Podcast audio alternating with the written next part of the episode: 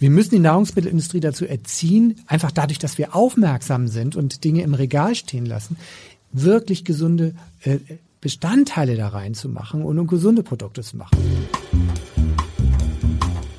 Dr. Matthias Riedel. Gesünder Leben mit dem aus dem TV bekannten Ernährungsdoc und Elisabeth Jessen.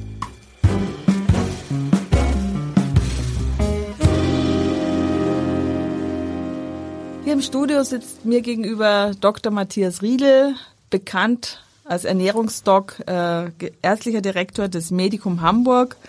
Wir wollen heute über die größten und häufigsten Fehler in der Ernährung sprechen. Guten Tag, Herr Riedel. Moin. Ja. Ich bin heute Morgen schon mal über den Markt gestromert und habe gesehen, es liegen Berge von Weintrauben und ganz prallen Feigen äh, da auf den Ständen und habe gedacht, oh, das ist genau das, was ich so richtig gerne esse. Ist das eigentlich gut, wenn man das in großen Mengen isst? Ja, da bricht ein genetisches Erbe aus uns heraus. Süß, das bedeutet Energie, da kann man schöne Reserven für die harte Winterzeit anlegen. Die man dann auch an den Hüften sieht. So ist das, mhm. genau. Und, und das ist auch im Prinzip ja völlig in, in Ordnung, weil das größte Problem der Menschheit war ja immer, also wenn man nicht gefressen wurde, zu verhungern äh, neben den ganzen Viren und Bakterien, die es auf einen abgesehen haben.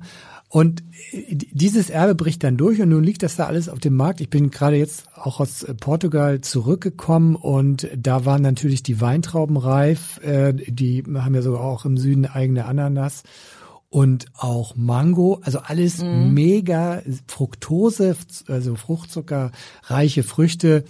Und ich muss sagen, das hat bei mir auch die Verdauungskapazität überschritten.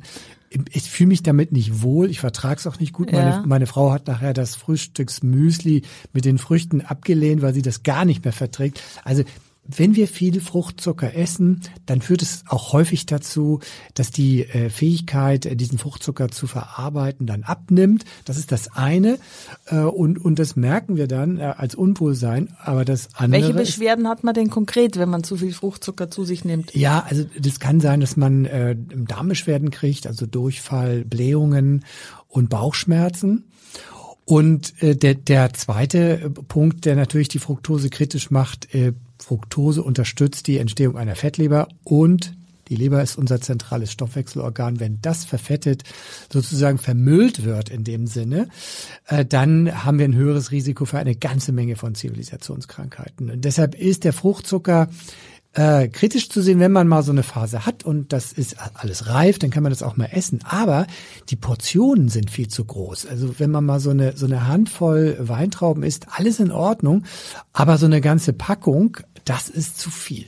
Also meine Mutter hat mir gerade erzählt, sie hat für, sie hat jetzt kernlose Weintrauben gekauft. Mein Vater isst sonst nie Weintrauben, aber weil sie weil er die Kerne nicht mag. Und äh, der schrammt immer so an der Diabetes vorbei. Und diese Weintrauben, sie sagte, sie konnte gar nicht so schnell gucken, wie er sie weggegessen hat. Ja. Sie hat ihn dann versucht zu bremsen, ja. weil das natürlich eine Zuckerbombe für einen Unbedingt. Also Diabetiker ist. Genau. Äh, zwar erhöht Fruchtzucker erstmal nicht so unseren äh, Blutzucker, aber über die Fettleber und die Leberverfettung äh, fördert das den Typ-2-Diabetes ganz enorm. Also man kann gar nichts Besseres tun, wenn man Diabetes Typ 2 bekommen will, als viel Fruchtzucker zu essen. Und nochmal, weil Sie das gerade sagten, also die Kernlosen, das ist natürlich schade, weil in den Kernen stecken eben auch sekundäre Pflanzenstoffe. Das heißt, es macht gar nichts, wenn man den einen oder anderen Kern mal zerkaut. Äh, die sind sogar noch gesund. Und wenn man die nicht zerkaut, sondern so mit isst, man zerbeißt ja nicht jeden Traubenkern. Genau, dann ist das auch nicht schlimm, aber für solche Menschen, die eben äh, Ausstülpung im Darm haben, wie Divertikel, ist das ungünstig. Die ah, okay. sollten das dann doch besser gut kauen, weil es kann sich da drin verirren mhm. und dann zu so einer Entzündung des Divertikels führen. Und wenn wir jetzt mal so sagen, äh, wie häufig sind die Vertikel? Man sagt so grundsätzlich, wenn man 40 ist, haben 40 Prozent der 40-Jährigen äh, die Vertikel. Wenn man 50 ist, 50 Prozent. Das ist so eine Faustregel. Das ist sehr häufig in unserer ballaststoffarmen Ernährung, dass die Leute solche Ausstülpungen im Darm bekommen. Und festgestellt wird das bei der Darmspiegelung. Richtig. Die man aber erst frühestens mit 50 macht. Ja, genau. Mhm. Und man hat natürlich mit jedem Aussackungssäckchen, mit jeder Ausstülpung, mit jedem Divertikel einen neuen Blinddarm und er kann sich auch entzünden. Das mhm. ist also eine super mhm. Chance, sozusagen nochmal noch mal eine Darmentzündung zu bekommen. Ja. Äh, deshalb, äh, und das Ganze kommt eben aus ballaststoffarmer Ernährung in unserer Gesellschaft, äh, aber deshalb sollte man schon gut kauen. Das ist also auch einer der Gründe, gut zu kauen. Wir wollen ja nicht nur über Trauben sprechen, aber äh, über einseitige Ernährung insgesamt und ähm, das ist ja einer der großen Fehler, einseitige Ernährung, oder? Dass die Leute sich einfach nicht abwechslungsreich genug ernähren. Das ist es. Äh, also wenn man so über Fehler nachdenkt, die beim Essen gemacht werden, dann äh, kann man da verschiedene Aspekte raussuchen und und das ist zum Beispiel einer. Also das immer das gleiche Essen. Ähm, ich spreche da vom Esstyp auch äh, gern vom vom Esspraktiker. Also es gibt, man kann ganz schnell rauskriegen, ob man so ein Esspraktiker ist. Das sind Menschen, die gehen in den Supermarkt, gehen immer an dieselben Regale, kaufen immer dasselbe und essen immer das Gleiche.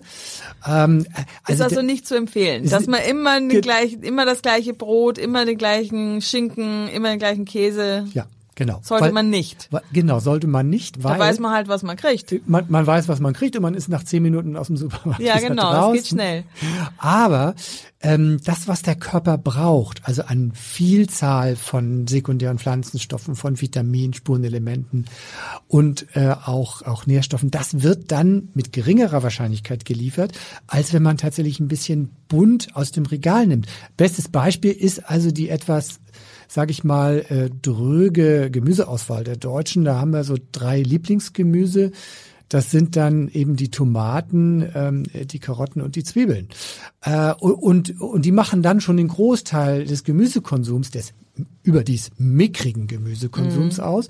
Und damit ist man natürlich nicht optimal versorgt, weil die gesamte Pflanzenvielfalt und Gemüsevielfalt, die liefert uns eben mit höherer Wahrscheinlichkeit dann eben alles, was man braucht, weil jedes Gemüse oder jedes Obstteil hat wiederum eine andere Wirkung bei uns und versorgt uns mit anderen Dingen.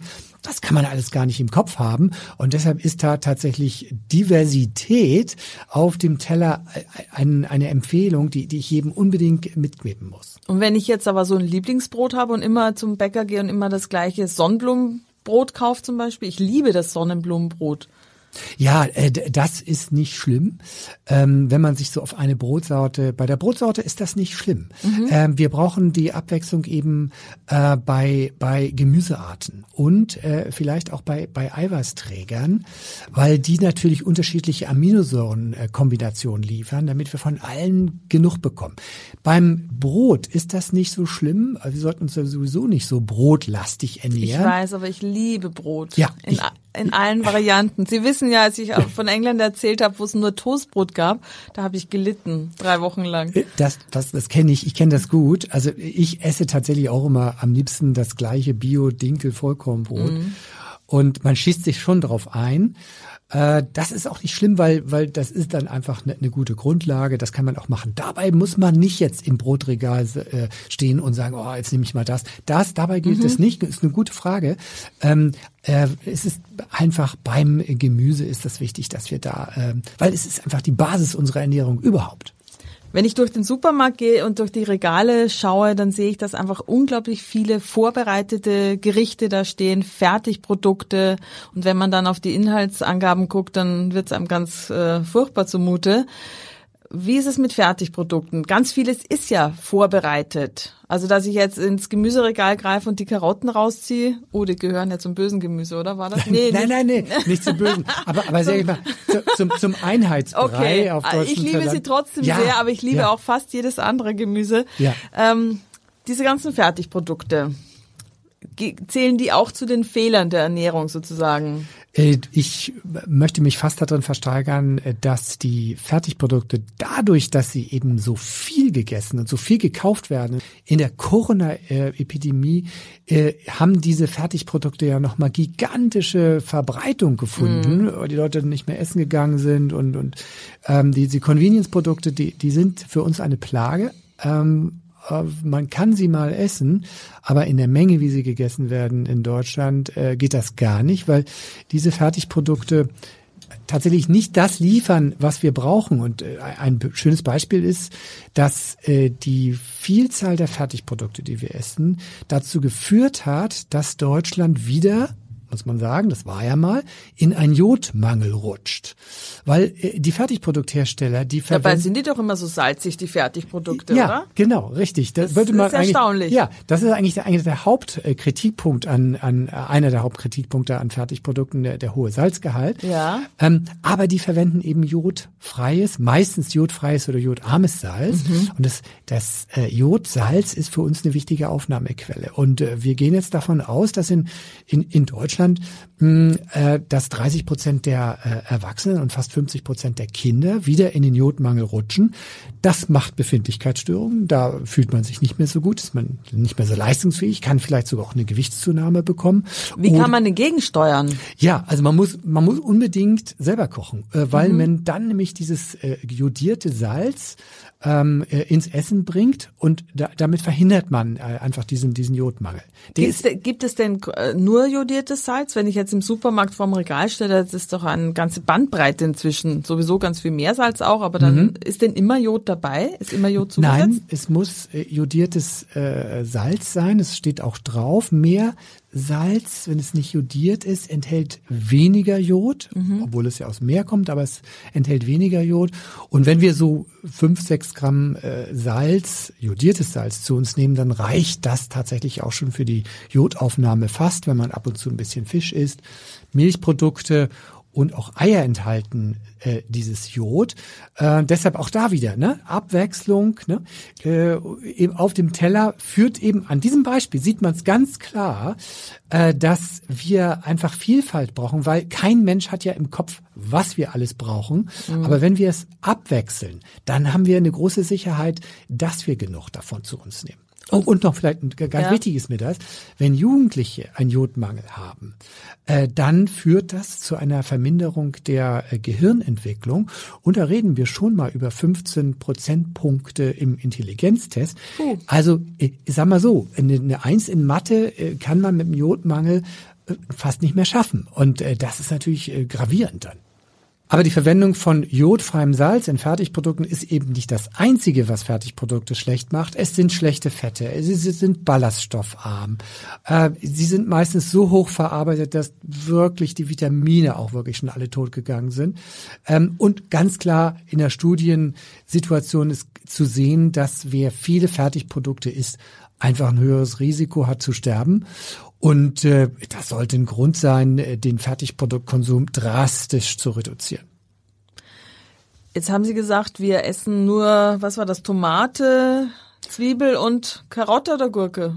Äh, Karotte. Ja. Ja, genau. Ähm, also alle, alle für sich ja ganz lecker, aber Sie haben gesagt, äh, wir essen zu wenig Abwechslung. Äh, essen wir denn überhaupt genug Gemüse? Genau, das ist also wenn man es, wir waren ja eben bei den Fertigprodukten, mhm. ne? also wer Fertigprodukte isst, der äh, isst eben auch weniger Gemüse.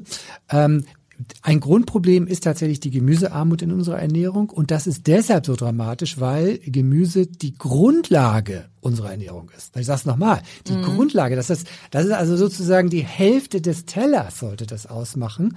Und äh, wenn ich das sozusagen auf einen ja, kleinen Randbereich, wie jetzt so eine, so eine Gemüsebeilage, reduziere, dann kriegt der Körper nicht das, was er braucht. Und äh, für Fertiggerichte ist ja auch typisch, dass die äh, kein oder kaum Gemüse enthalten mhm. und ach, damit auch keine Ballaststoffe. Und damit sind wir schon beim wichtigsten Fehler, die gemüsearme Ernährung. Und äh, das ist auch ein, ein wichtiger Grund, weshalb wir krank werden und Übergewicht bekommen. Weil wir zu wenig Gemüse essen? Ja, genau.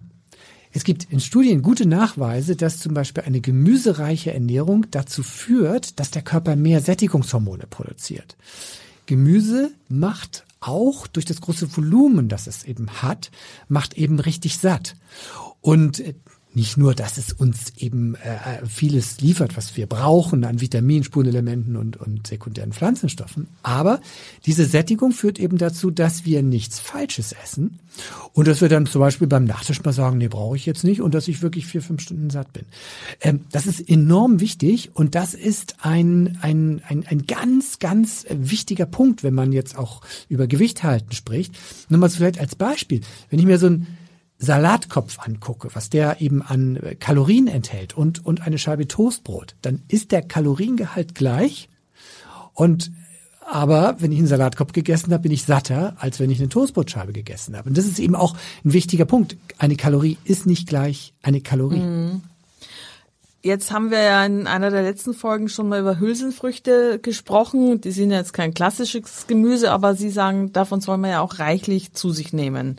Was macht die nochmal so besonders äh, wertvoll? Ja, ja, Hülsenfrüchte sind deshalb ein Premium-Gemüse, möchte ich sagen. Also für mich ist es äh, Superfood Nummer zwei. Zählt man sie denn wirklich zu den Gemüsen oder? Ja. Ja. Ja. Okay. Genau. Sind, sind Gemüse. Richtig. Also ich, ich weiß, dass, dass, dass manche äh, sie halt ablehnen, weil sie sagen, naja, ich, ich vertrage die nicht so, aber mhm. da kommen wir gleich nochmal drauf. Mhm. Da gibt's nämlich Tipps, was man da machen kann. Also, aber erstmal mein Loblied auf Hülsenfrüchte.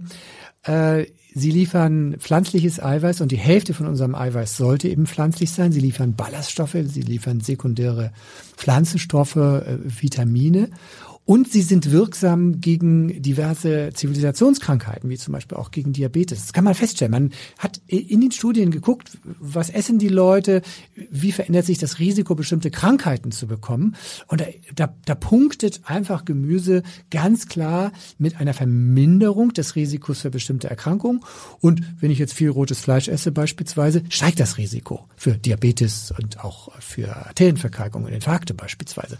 Und das sinkt eben bei bei ähm, Hülsenfrüchten und deshalb ist das wirklich äh, ein super Gemüse, was auch wegen des Eiweißgehalts eben auch Fleisch spart. Und äh, Hülsenfrüchte gehen schon so bis auf äh, zehn Prozent ähm, Eiweißanteil. Das ist eben beträchtlich und das hilft uns. Das hilft uns auch satt zu werden. Da sind es nicht nur die Ballaststoffe, das Volumen. Und wer jetzt so ein bisschen Bedenken hat wegen der Verträglichkeit, langsam starten, immer mal wieder. Meine Empfehlung, zweimal die Woche Hülsenfrüchte, das wäre super. Mhm. Ich überlege gerade, ob die deutsche Küche eigentlich so ein Hülsenfrüchte-Gericht äh, anbietet. Also in vielen anderen Ländern gibt's das ja. ja. Chili con carne. In Ja. Portugal weiß ich diesen schönen Salat mit Thunfisch äh, Ja. und Bohnen. Ja. In Griechenland isst man, glaube ich, viele Bohnen. Ja. Gibt's Wir- in Deutschland sowas? Äh, Fällt mir gerade gar nichts ein. Nicht so eine richtig tolle Tradition. Wir haben die Linsensuppe, nicht? Stimmt, ja, okay. Oder gibt es grüne Bohnen, die gibt's dann auch mit dazu. Aber, aber auch wenig. Wenig. Kriegt man jetzt im. Sommer auf dem Markt auch noch, beziehungsweise jetzt äh, Sommer ist ja leider schon wieder vorbei, aber ja, Das ist schade. Deshalb ähm, kann ich auch äh, den, den, den, Köchen nur raten, nehmt mehr Hülsenfrüchte, Mhm. schreibt auf eure Karte, warum ihr das macht, mega gesund. Mhm. Und äh, diese Hülsenfrüchte, vielleicht hat das auch eine, äh, eine ich sag mal, geografische Begründung. Also Hülsenfrüchte haben ja die Ägypter schon im Mittelalter gegessen. Und äh, das ist ein, ein sehr, ein sehr, sehr, sehr altes Gemüse und, und, und wirklich auch sehr gesund. Man muss es halt eben erwärmen, kochen, einweichen häufig auch. Ähm, und wir haben eine ganze große Zahl von Hülsenfrüchten. Also wenn ich mir die Kichererbsen angucke, also das ist auch unter den Hülsenfrüchten nochmal Premium. Dann haben wir Sojaprodukte, ja, die, die sind im asiatischen Bereich ja auch gut vert, äh, Edamame, vertreten. ganz köstlich. Lecker. Ganz köstlich, ja, Lecker. stimmt. Also ich, ich kann nur alle ähm, auffordern, also da gibt es äh, rote Linsen, äh, gelbe ähm, und, und alle haben so ihren ganz typischen äh, Geschmack. Einfach mal ausprobieren, Linsen kaufen, Linsengerichte ausprobieren. Äh, ich liebe ähm, äh, Linsengerichte und auch ähm, ähm, neu. Ich liebe Hülsenfrüchte und wenn man dann noch weiß, wie mega gesund sie sind, Dann schmecken sie noch besser. ja, genau, genau, genau. Jetzt haben Sie vorhin gesagt, Sie hätten einen Tipp, wie man, wie Sie sozusagen bekömmlicher werden. Sie sagten ja, man soll einfach mal langsam damit anfangen, aber gibt es auch noch irgendwelche Zubereitungsarten vielleicht, die, die Sie empfehlen würden? Also Hülsenfrüchte sind ja äh, in manchen Kreisen so ein bisschen verschrien äh, wegen der Lektine, die da drin sind und weil wir Hülsen Was ist das? Äh, Lektine sind äh, äh, Pflanzenstoffe, die ähm, eine gewisse Giftigkeit haben. Mhm. Und die wir aber durch Kochen ähm, reduzieren können. Und auch wegen des hohen Ballaststoffanteils kann es eben zu äh, ja zu ähm, Magen-Darm-Problemen kommen, also auch zu zu Blähung beispielsweise. Man sagt ja, jedes Böhnchen gibt ein Tönchen. Gibt ein Tönchen, genau. Aber Muss aber nicht so sein, muss nicht oder? sein, nee, genau. muss nicht so sein. Mhm. Das ist eine ähm, eine Gewöhnungssache. Deshalb äh, immer mal wieder anbringen und äh, die Dosis steigern und sich sein Lieblingshülsenfruchtgemüse äh, aussuchen und vor allen Dingen auch sich nicht davon abhalten lassen, wenn es in der Familie Gemecker gibt. Ähm, Gerade Kinder sind, wenn man dann plötzlich mit irgendwas Neuem auftaucht und es ist ein neuer, unbekannter Geschmack, dann sind die äh, äh immer so ein bisschen fremdelnd. Egal, nicht darüber reden und die Kinder auch nicht mit Gesundheitsaspekten überzeugen, einfach immer wieder servieren und das Gemecker aushalten. Und äh, die Kinder gewöhnen sich da dran, die hören irgendwann auf zu meckern. Meine Kinder äh, habe ich, glaube ich, nicht mit Hülsenfrüchten traktiert, aber ich habe auch deren Wert erst spät erkannt. Und ich glaube, so Chili con Carne, das doch, das essen die freiwillig. Das ja. haben die nämlich selber angefangen zu kochen. Ja. Ich glaube, weil das relativ einfach ist für Kochneulinge. Ja. Das, glaube ich, gibt's bei denen häufiger. Ja. ja. Das, genau, das, das ist so der, das ist so der Klassiker und, und Genau, kostet nicht so viel, kann man viele Leute einladen, äh, genau. äh, wenn man jung ist, das kann man sich leisten. Ein großes Thema ist ja auch immer die Wahl des Fetts. Gibt ja unglaublich viele fettreduzierte Produkte jeder ist immer vorsichtig, wenn er Fett benutzt in der Küche. Ist das richtig oder ist das auch einer der Fehler, die wir machen, dass wir vielleicht zu wenig, zu viel, das falsche Fett nehmen? Was können Sie uns dazu sagen? Mhm. Genau.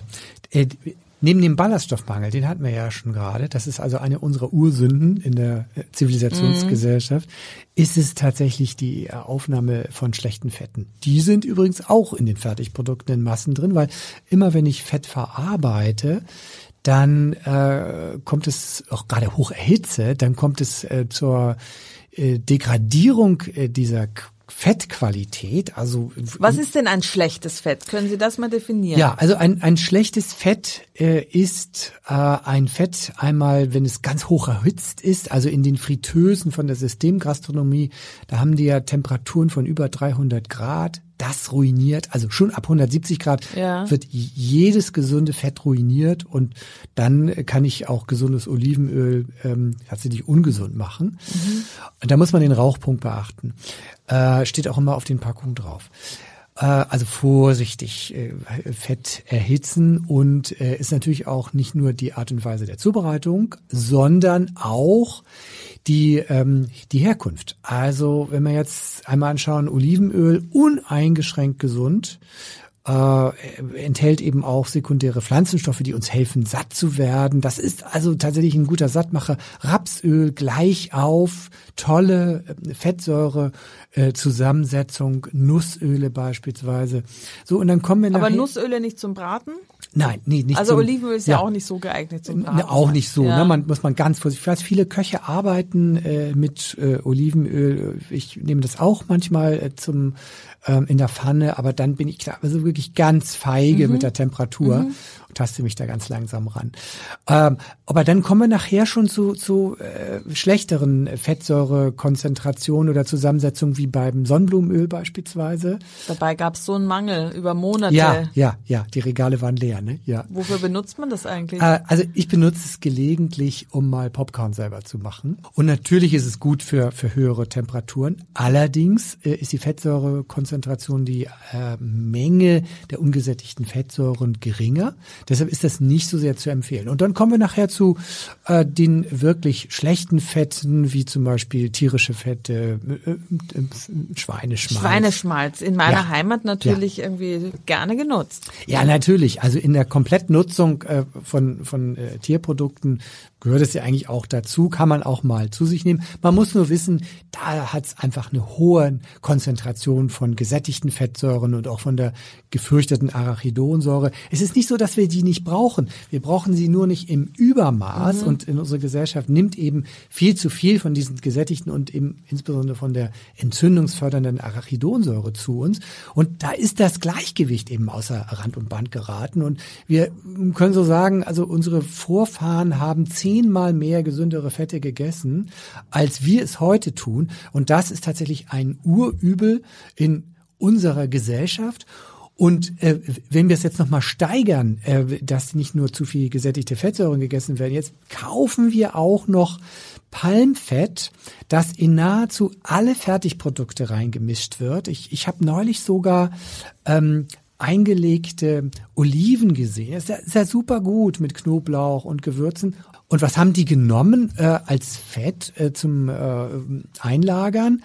Palmöl. Das darf nicht wahr sein, weil Palmöl tatsächlich eine hohe äh, Konzentration an gesättigten Fettsäuren hat und Palmöl steht eben auch, Palmfett steht im Verdacht, ähm, dass es auch die Ausbreitung von Tochtergeschwülsten bei äh, Krebs fördern könnte. Und das ist ein Grund, es einfach sein zu lassen. Und das ist dann sogar manchmal im veganen Bio-Aufstrich drin. Mhm. Ja, äh, das ist sowieso auch in den Nuss-Nougat-Cremes drin. Und es zerstört natürlich dort, wo es herkommt, äh, eben auch. Genau, es ist ein sehr fragwürdiges ja, Fett. Also ja. die Her Herstellung ist sehr fragwürdig. Genau, genau. Nicht, wenn, der, mhm. die, wenn man diese Felder sieht äh, in Indonesien und äh, in den Tropen und dort die Lebensgrundlage vieler Tiere ruiniert wird und eine äh, ökologische Wüste entsteht, ähm, darauf muss man achten in der Fettqualität und äh, dann, wenn man gutes Fett zu sich nimmt, dann ist das so gesundheitsfördernd, dass ich sagen muss, für mich gibt's da gar keine Aufnahmemenge. Die Aufnahmehöchstmenge für Fett ist einfach, dass einem übel wird oder dass okay. man mega satt ist, ja. Wir waren ja gerade bei den tierischen Fetten, da denke ich natürlich sofort an ein schönes Butterbrot.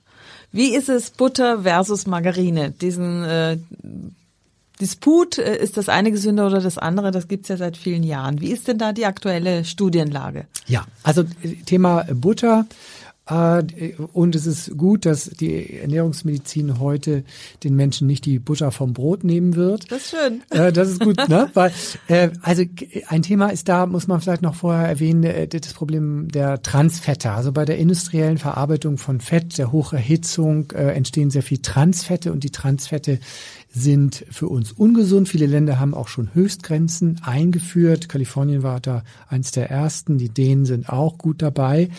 Ähm, und äh, diese Transfette sind halt für uns ungesund. Wenn man aber schaut, die Butter enthält ja auch Transfette, so ist in den Studien aber deutlich geworden, dass der gesundheitliche ähm, Effekt von Transfetten ganz unterschiedlich ist. Und da kann man ganz klar sagen, die Transfette in der Butter sind für uns gesundheitlich unbedenklich. Kann also Butter essen, das muss man jetzt nicht übertreiben, aber äh, Butter hat natürlich einen ganz anderen Geschmack. Und wenn man dann aber in die Regale schaut, da gibt es so unterschiedliche ja, Butterarten. Da muss man sehr genau hingucken. Ja, ganz viel ist jetzt mit Rapsöl, damit es sich leichter ja. streichen lässt. Ist das denn gesund? Das ist in Ordnung, weil, ja? weil wenn ich gute, gesunde Fette beimische, dann äh, macht es äh, die Butter vielleicht noch gesünder. Man muss genau drauf schauen, wenn dann wieder Emulgatoren reingepanscht werden, die unserer Gesundheit nicht so gut bekommen, weil wir äh, möglicherweise Darmstörungen davon bekommen können. Äh, die sind ein bisschen fraglich. Dann soll man da die Finger von lassen. Also immer genau reingucken, was machen die Hersteller da. Und dieses Reingucken, was die Hersteller da machen, führt auch am Ende dazu, dass die Hersteller es nicht mehr machen, dass sie darauf achten, wir machen wirklich gesunde Produkte und das können die auch. Nur, ja, Beispiel jetzt ja auch mit dem Salz. Wenn es billiger ist und es niemand interessiert, mhm. dann nimmt man halt das Billigste.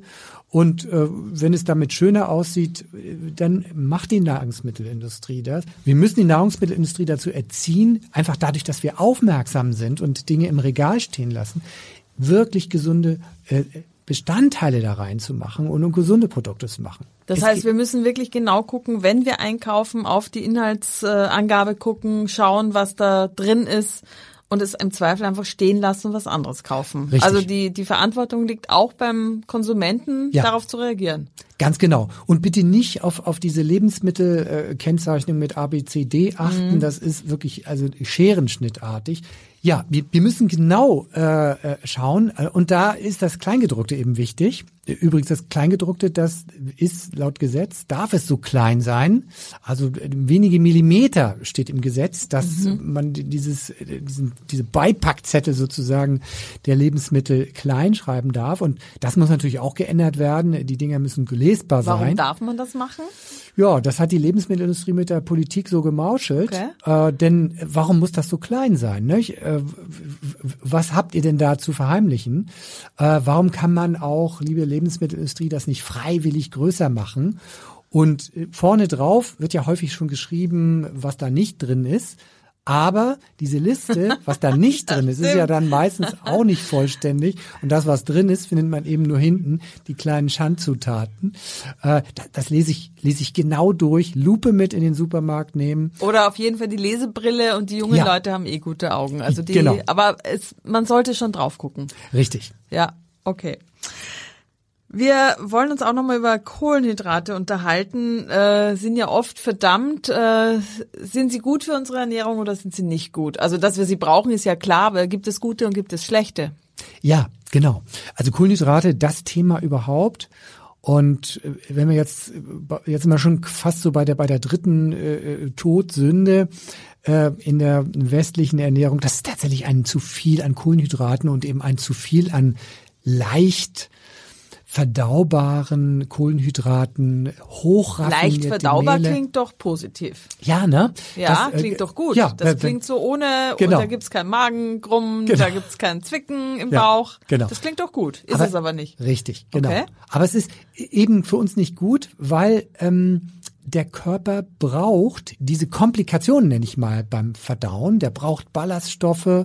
Ähm, der Stoffwechsel mag es nicht, wenn wir was gegessen haben und der Blutzucker flutet sofort nach oben, wie wir das zum Beispiel beim Lolli haben oder teilweise auch äh, bei, bei äh, Kuchen äh, und, und Weißbrot. Und, und dieses schnell verdaubare Mehl, das führt bei uns zu Blutzuckerspitzen und diese Blutzuckerspitzen führen am Ende dazu, dass äh, die äh, Stoffwechselsysteme wie jetzt bei der Bauchspeicheldrüse überfordert sind. Es muss dann jedes Mal Insulin ausgeschüttet werden. Insulin ist ein dickmachendes Hormon. So, und wenn ich da mich so durch den ganzen Tag hangel und snacke, das wäre jetzt nochmal Todsünde Nummer vier, da müssen wir auch noch drauf kommen, ähm, dann äh, führt es dazu, dass ich dauernd erhöhte äh, Insulinspiegel habe und äh, Insulin ist ein fettaufbauendes Hormon. Das heißt, ich bin immer im Fettaufbaumodus und damit äh, verfette ich langsam damit auch die Leber, die verfettet, die Bauchspeicheldrüse verfettet, aber letztlich alle Organe, auch das Herz.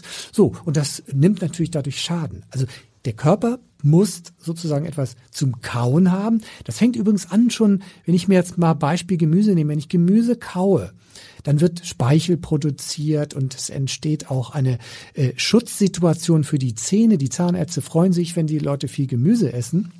Wenn ich jetzt Zuckerreiches esse beispielsweise, verändert sich auch die Mundflora und das fördert eben auch die Entstehung von schadhaftem Zahnbelag. Da fängt das schon an, ja, äh, wenn ich solche hochraffinierten Produkte esse und dann geht das weiter, dann landet das im Darm.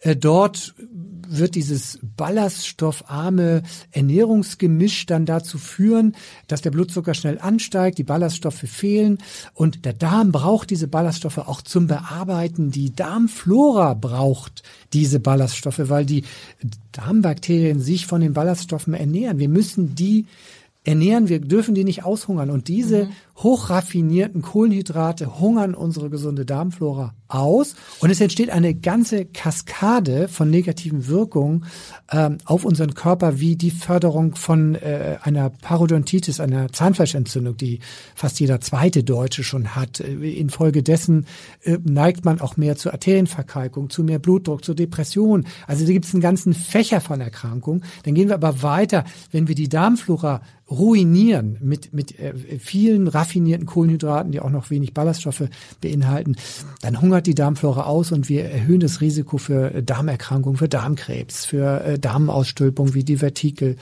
und auch für äh, Autoimmunerkrankungen beispielsweise. Wenn wir jetzt von schlechten Kohlenhydraten sprechen, was sind denn gute Kohlenhydrate?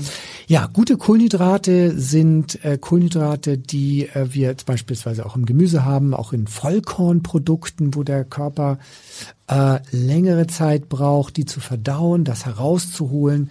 Da und natürlich mit dem Beisein von Ballaststoffen. Das sind gesunde Kohlenhydrate. Das heißt Nüsse, Gemüse, dabei auch die Hülsenfrüchte natürlich und auch Samen. Weil das hat der frühe Mensch gesammelt. Die Samen gehören mit äh, zu unserer gesunden Ernährung. Sie sind also auch, gehören auch mit in die Superfood-Liga. Und äh, die liefern uns alles, was uns gesund hält. Wir Deutschen essen aber auch gern Kartoffeln. Ja, Kartoffeln sind auch gesund. Manche zählen sie zum Gemüse, was nicht Ja, stimmt. weiß. Ja, das ist eine große Gefahr. Ja. Wenn man sagt, ja, ich esse ja viel Gemüse. Ne? Nö, äh, Kartoffeln sind kein Gemüse. Halt, sie sind halt sehr kohlenhydratreich. Und wenn man diese Kohlenhydrate, und das ist es eben, wenn man sie verbrennt, alles gut. Wenn man aber den ganzen Tag am Schreibtisch sitzt und keinen Sport macht, dann muss man mit den Kohlenhydraten in diesen Kartoffeln haushalten. Dann nicht in der Mittagspause die Currywurst mit Pommes Richtig. Dann- oder das Schnitzel mit Bratkartoffeln. Richtig. Dann, dann muss man, also nicht jetzt komplett weg, aber meine Empfehlung ist, äh, müssen es drei Kartoffeln sein, kann ich einen Löffel mehr Gemüse nehmen. Also die Relation auf dem Teller muss dann gerade gerückt werden. Und äh, Kohlenhydrate an sich brauchen wir ja nur zum Verbrennen, sonst brauchen wir sie nicht. Ja? Und Gemüse enthält genug Kohlenhydrate. Äh, für jemanden, der am Schreibtisch sitzt beispielsweise. Ja. Das heißt, wenn ich jetzt Brennstoff zu viel esse, und ich das nicht verbrenne, dann muss es gebunkert werden. Und genau Oh. das, wir haben ein Bunkerproblem in, in Wir Deutschland. bunkern alle ein bisschen viel, leider. Genau, genau.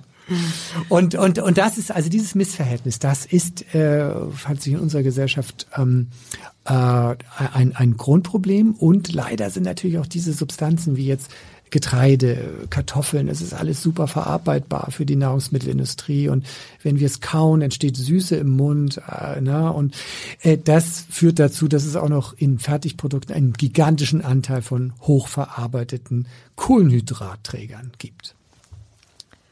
Ein Thema ist sicher auch das richtige Getränk bei der Ernährung. Wie wichtig sind die richtigen Getränke und was sind richtige Getränke?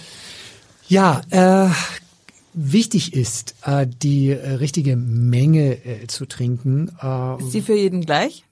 Äh, nein, also das ist stark gewichtsabhängig. Und, äh, also je dicker, je mehr? Ja, je schwer, genau. Also Faustregel ist äh, 0,5 0,3 Liter pro Kilogramm Körpergewicht. Das ist ganz schnell ausgerechnet. Ja, liebe Hörerinnen und Hörer, jetzt rechnen Sie mal schön, ja. wie viel das für Sie bedeutet. Genau, also 50 Kilo Frau, anderthalb Liter, mhm. 100 Kilo Mann, äh, drei Liter. Ja. Und äh, ist es ist halt wichtig, ähm, nicht zu viel zu trinken. Ich, ich habe auch schon erlebt, dass, dass Patienten zu mir Kann kamen. man das? Zu viel trinken? Ja, die, die haben ja schon vier, fünf Liter getrunken. Das mag die Niere dann am Ende nicht. Ach das so, da hat schon, sie zu viel Arbeit. Ja, ja, das ist das ist das ist übertrieben. Also n- viel hilft, viel ist da nicht nicht richtig. Also zu diesen dieser Formel vielleicht noch mal bei Schwitzen und Hitze noch mal einen halben Liter Aber dazu. wir gehen ja ins kalte Winterhalbjahr, Ja, da richtig. können wir das alles etwas reduzieren. Genau, da reichen tatsächlich diese Wir müssen wahrscheinlich sowieso alle ständig Tee trinken, damit wir nicht erfrieren, wenn wir unsere Energie sparen wollen. Genau, das ist das Thema. Äh, äh, Tee trinken. Also das wäre zum Beispiel ein, ein, ein Favorit für mich. Äh, wie nehme ich jetzt diese Flüssigkeit auf? Ähm, wenn ich Wasser trinke, ist das völlig in Ordnung. Ähm, beim Wasser äh, vielleicht nochmal auf den äh, Salzgehalt achten, äh, nicht zu salzhaltig. Und wir können das Wasser eben auch aus der Leitung trinken. Das spart ja auch nochmal eine Menge Geld. Das ist in Deutschland, also die, die Welt wäre, ist dankbar, wenn sie Wasser, Trinkwasser aus der Leitung hätte. In vielen Ländern ist das ja leider nicht so. Deshalb, also die, diese Gabe, die wir echt haben, das ist toll. Die sollten wir auch nutzen. Genau. Ja, Wasser, das kann man ganz toll äh, ähm, als Infused Water nehmen, äh, beispielsweise mit äh, äh, Melonensaft. Äh, Aber selber machen, und- nicht, ja, nicht ja, das gekaufte Zeug, wo dann wieder Zucker drin ist ohne Genau, Ende. genau, selber machen, ein bisschen Basilikum rein oder ähm, Zitrone. Zitrone schmeckt super. Rosmarin. Ja. Also ausprobieren, Hm, so Pfefferminz, bisschen, ja. ne? ganz tolle Sachen. Ähm, und äh, aber ich, ich würde, wer es nicht macht, den, die, die Renaissance des Tees. Tee liefert uns äh, jetzt gerade beispielsweise grüner Tee, äh, geliefert uns zusätzlich noch sekundäre Pflanzenstoffe, die antientzündlich gegen Krebs wirken, auch gegens Altern. Ich trinke selber immer ähm, einen Liter ähm, grünen Tee äh, am Morgen. Das ist ein Ritual geworden für mich. Ich brauche das. Ähm, und wer äh, den, den äh, aufputschenden Koffeineffekt nicht so mag, der biest es halt mit 80 Grad Wasser auf und lässt es nicht so lange ziehen, äh, also für die Koffeinempfindlichen.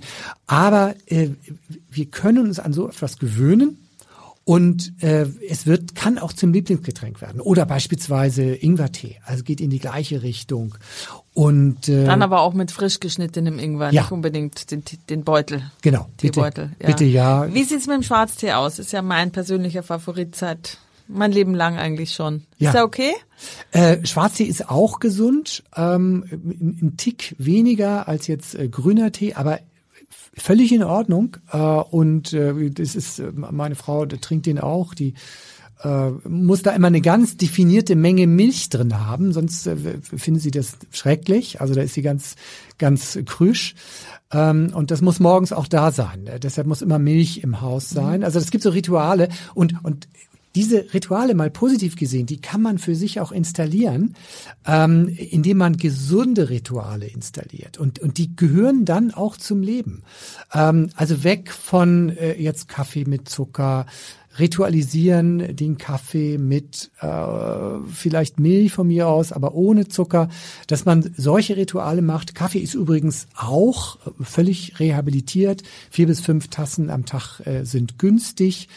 Ähm, ja, sogar auch für die Lebergesundheit. Das ist völlig in Ordnung. Espresso enthält beispielsweise auch ähm, Ballaststoffe, die äh, für uns äh, günstig wirken. Also äh, da kann man so sein Ritual entwickeln von natürlichen Getränken und ähm, Jetzt, da muss man das Thema natürlich auch nochmal anbringen, Limonaden, gesüßte Getränke, die völlig übersüßt sind in Deutschland. Äh, In England hat man immerhin durch die Zuckersteuer den Zuckergehalt schon deutlich reduziert. Es geht also, und ich bin da sehr traurig, dass es in Deutschland nicht geht, weil diese zuckerreichen Getränke gehören zu den großen drei, die uns das Leben verkürzen.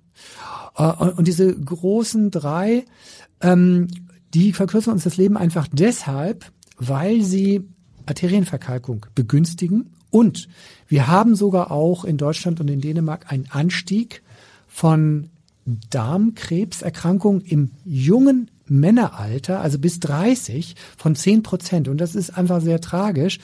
Ein Grund ist wohl auch der hohe Zuckerkonsum in der Jugend durch solche Limonaden und das in einem Alter, wo sehr viel Wachstumshormone aktiv sind, das wird vermutet, könnte die Darmkrebsentstehung von jungen Männern fördern. Gut, da haben wir auch noch den Wurstkonsum, aber ähm, das geht gar nicht. Jetzt haben Sie drei erwähnt. Dann ist sozusagen der hohe Zuckergehalt, die Limonaden einer. Was sind die anderen Ja, beiden? die, die anderen sind Wurstwaren. Ja. Leider. Haben Sie auch gerade kurz angesprochen, ja. Und das dritte sind halt ähm, äh, Backwaren, hochverarbeitete Backwaren. Mhm. Ja, das sind die äh, nachgewiesenen Lebensverkürzer. Das heißt jetzt nicht, dass man sie wie Gift behandeln muss und nicht essen darf, aber Die Dosis macht das. die Gift. Dosis, genau. Und man muss sich im Klaren sein, dass wenn man äh, Limonade trinkt, äh, und das muss man den Kindern auch so beibringen, dann darf das mal vielleicht ein Genuss sein, ist in Ordnung. Aber das ist niemals ein Durstlöscher, als dass es beworben wird.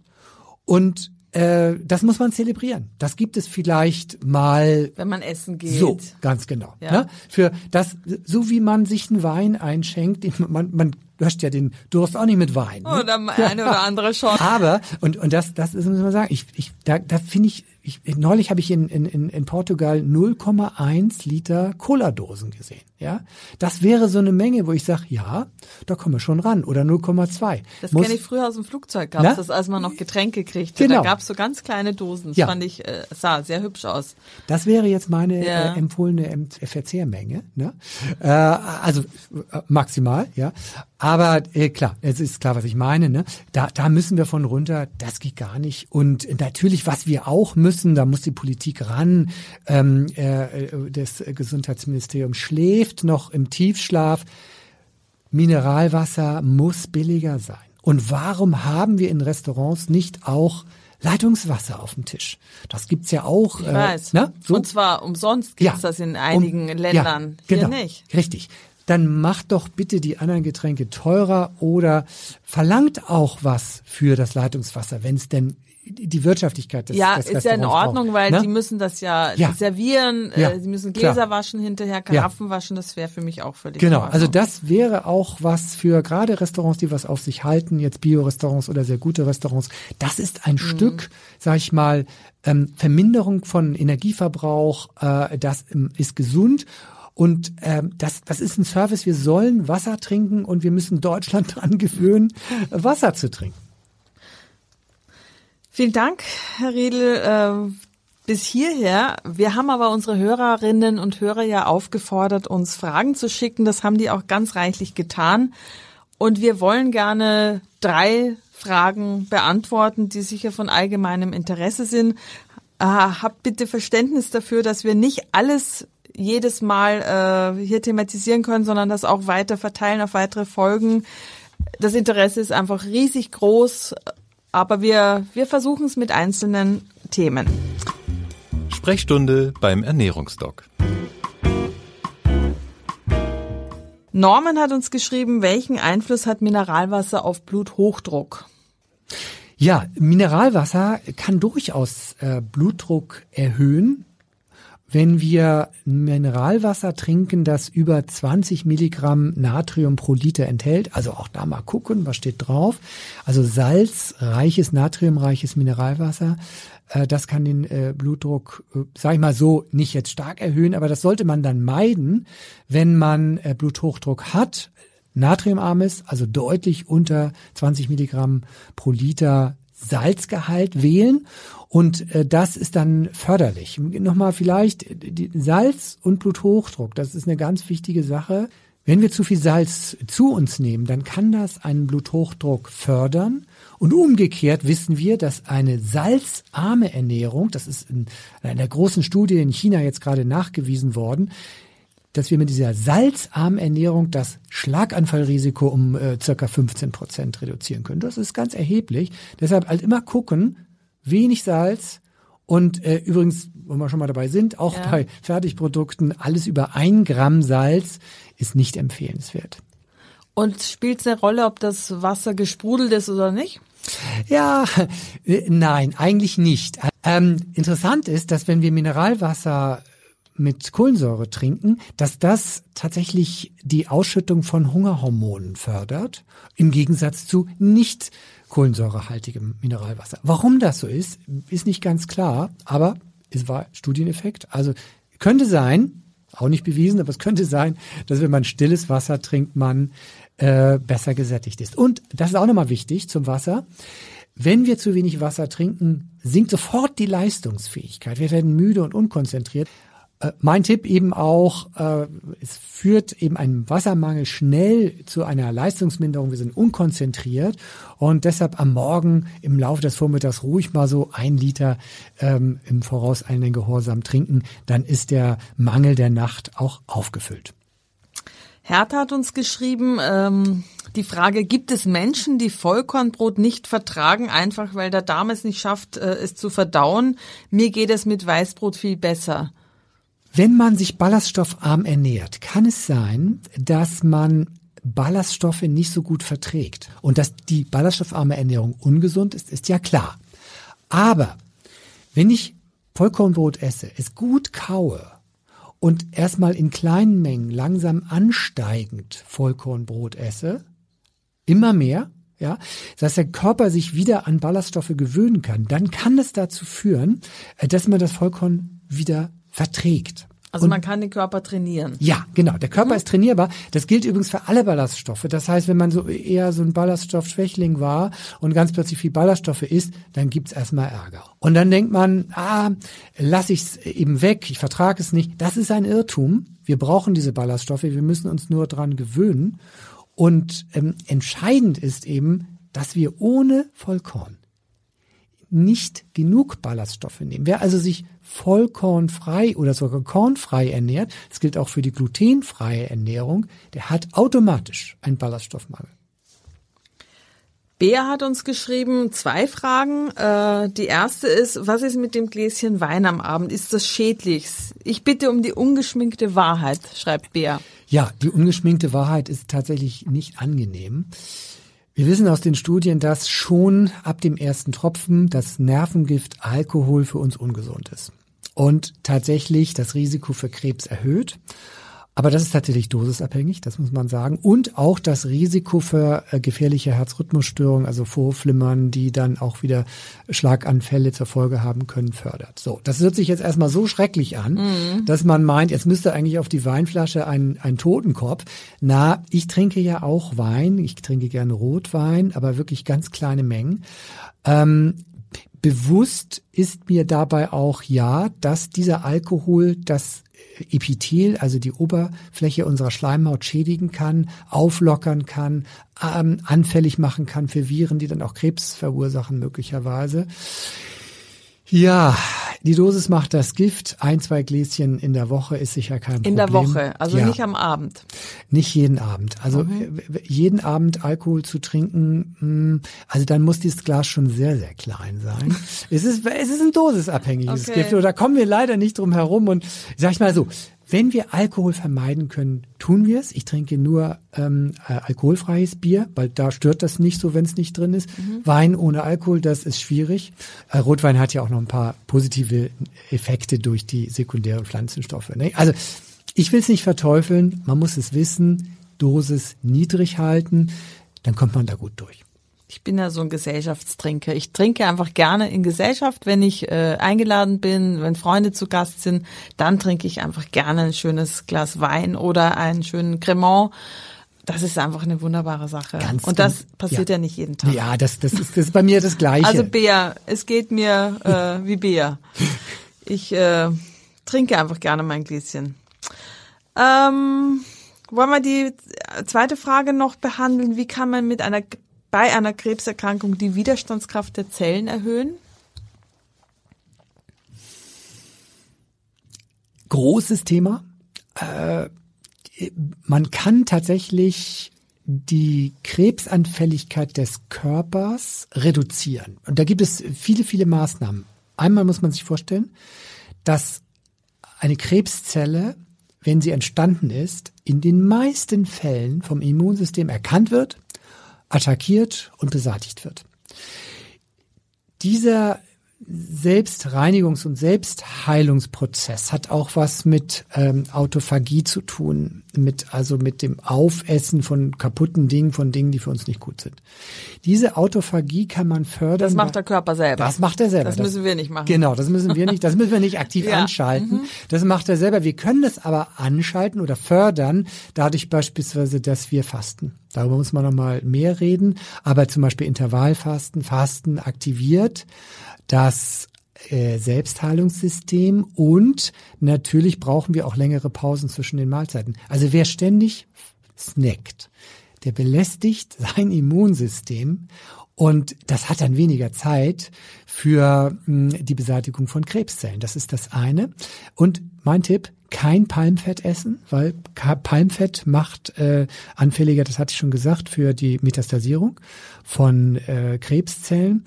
Und Essen, dass das Immunsystem in dieser Aufgabe maximal unterstützt wird. Und das heißt jetzt wirklich abwechslungsreich. wir dürfen keinen Eisenmangel haben. Wir dürfen keinen Mangel an Omega-3-Fettsäuren haben. Wir müssen alle Spurenelemente, Vitamine zur Verfügung haben.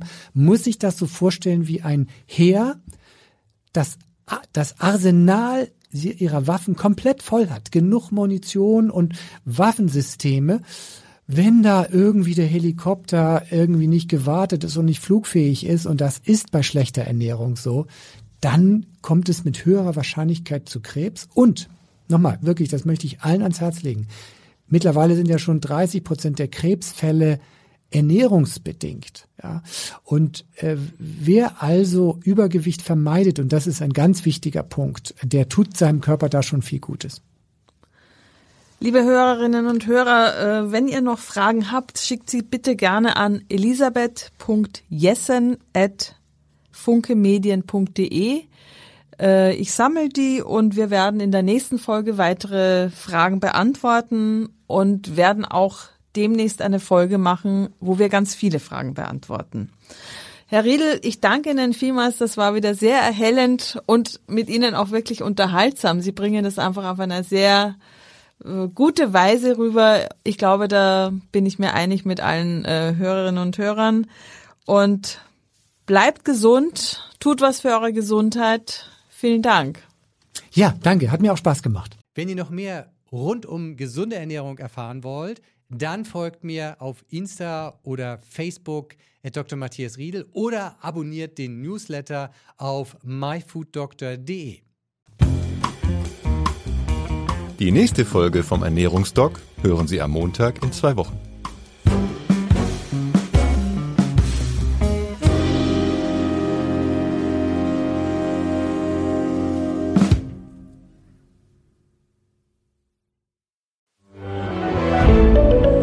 Ein Podcast von Funke.